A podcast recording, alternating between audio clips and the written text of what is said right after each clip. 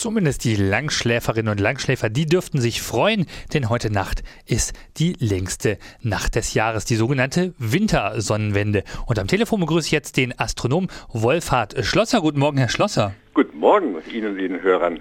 Man, man, sagt ja immer so salopp, heute Nacht ist äh, die längste Nacht des Jahres, aber äh, was ist denn die Wintersonnenwende, wenn man sich das astronomisch betrachtet, genau?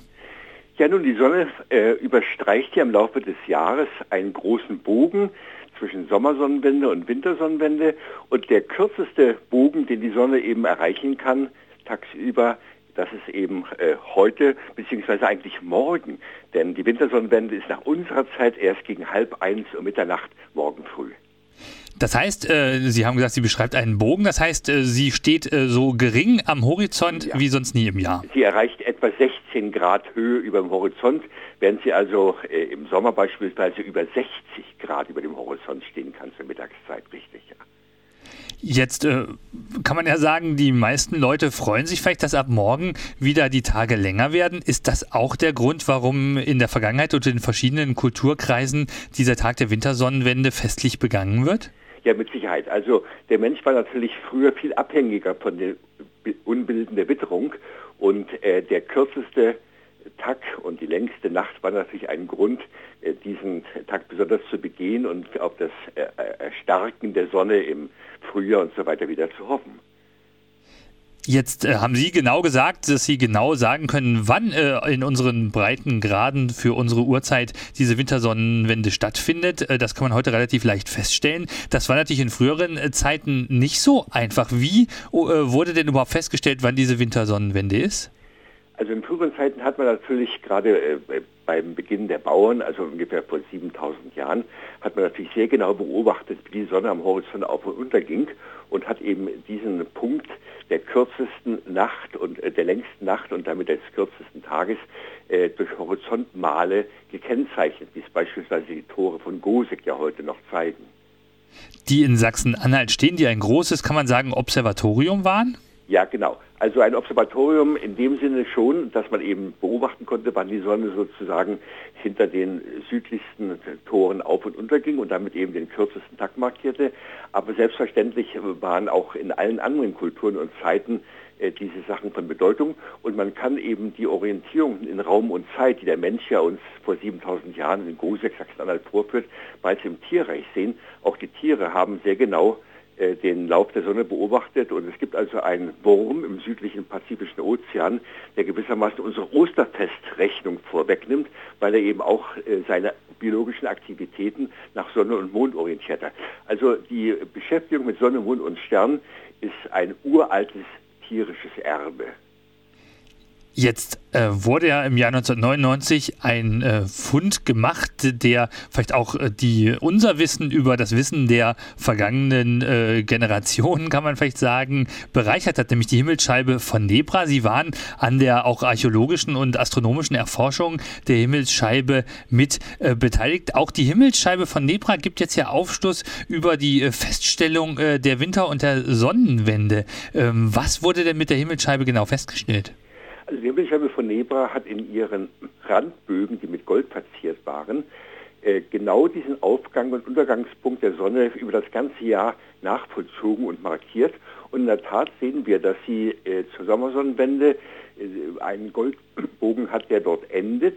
Und auf der anderen Seite wird eben die Wintersonnenwende markiert. Man hätte also die Himmelsscheibe von Nebra sozusagen vor die Augen halten können, sie zum Harz, zum Brocken ausrichten können und danach sagen können, wann eben die Wintersonnenwende ist.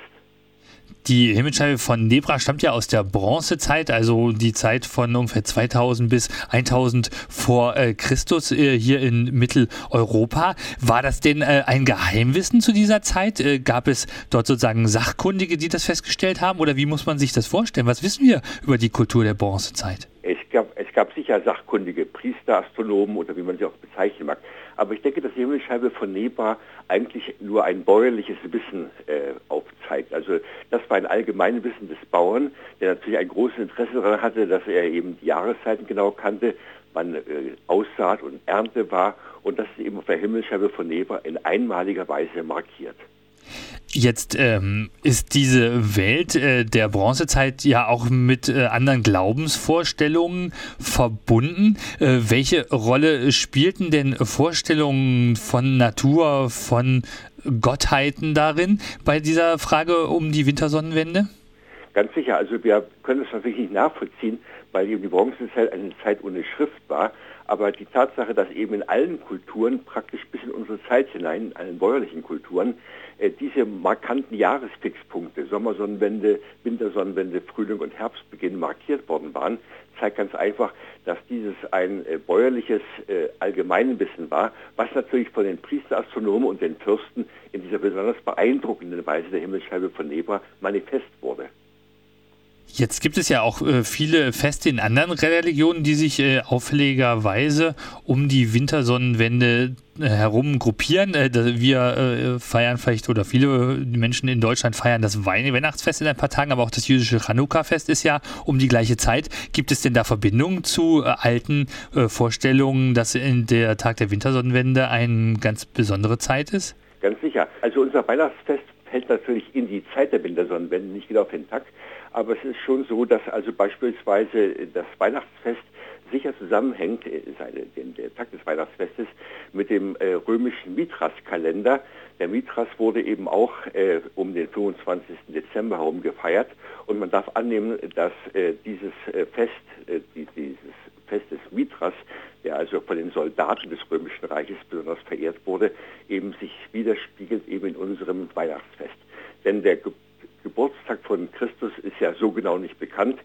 Er war sicher nicht zu Weihnachten, das sagen die Theologen zumindest, aber eben diese ganzen alten Bräuche, die Feste im Römischen Reich, die haben sich eben bis in unsere Zeit, bis in unser Weihnachtsfest gehalten. Wie sieht es denn in Kulturen auf anderen Kontinenten aus? Spielt da die äh, Wintersonnenwende bzw. auch die Sommersonnenwende eine ähnliche Bedeutung? Äh, äh, eigentlich ja, das geht also bis nach Südamerika und so weiter, dass in diesen Kulturen eben dann die entsprechenden Jahresfixpunkte auch gefeiert wurden. Äh, es gibt natürlich auch andere Feste, also gerade im südamerikanischen Bereich wurden auch die Plejaden äh, sehr genau beobachtet und ihr Zenitdurchgang in gewissen Gebieten wurde gefeiert. Die Plejaden sind ja auch der Himmelsscheibe von Nebra manifest und deswegen kann man sagen, dass eben die Himmelsscheibe von Nebra eigentlich ein uraltes menschliches Wissen äh, wiedergibt, was praktisch auf der ganzen Welt verbreitet war. Vielleicht eine letzte Frage. Wir haben die Himmelsscheibe von Nebra jetzt schon einige Male erwähnt. Wo kann man diese Scheibe denn genau bewundern? Von Nebra können Sie im äh, Landesmuseum in Halle äh, an der Saale bewundern. Es gibt aber auch ein sehr gutes Informationszentrum, welches sich am Fundort der Himmelsscheibe äh, in der Nähe eben von Halle, in eigentlich genauer gesagt in Wangen bei Nebra befindet. Und da empfehle ich Ihren Hörern, dass Sie das mal besuchen.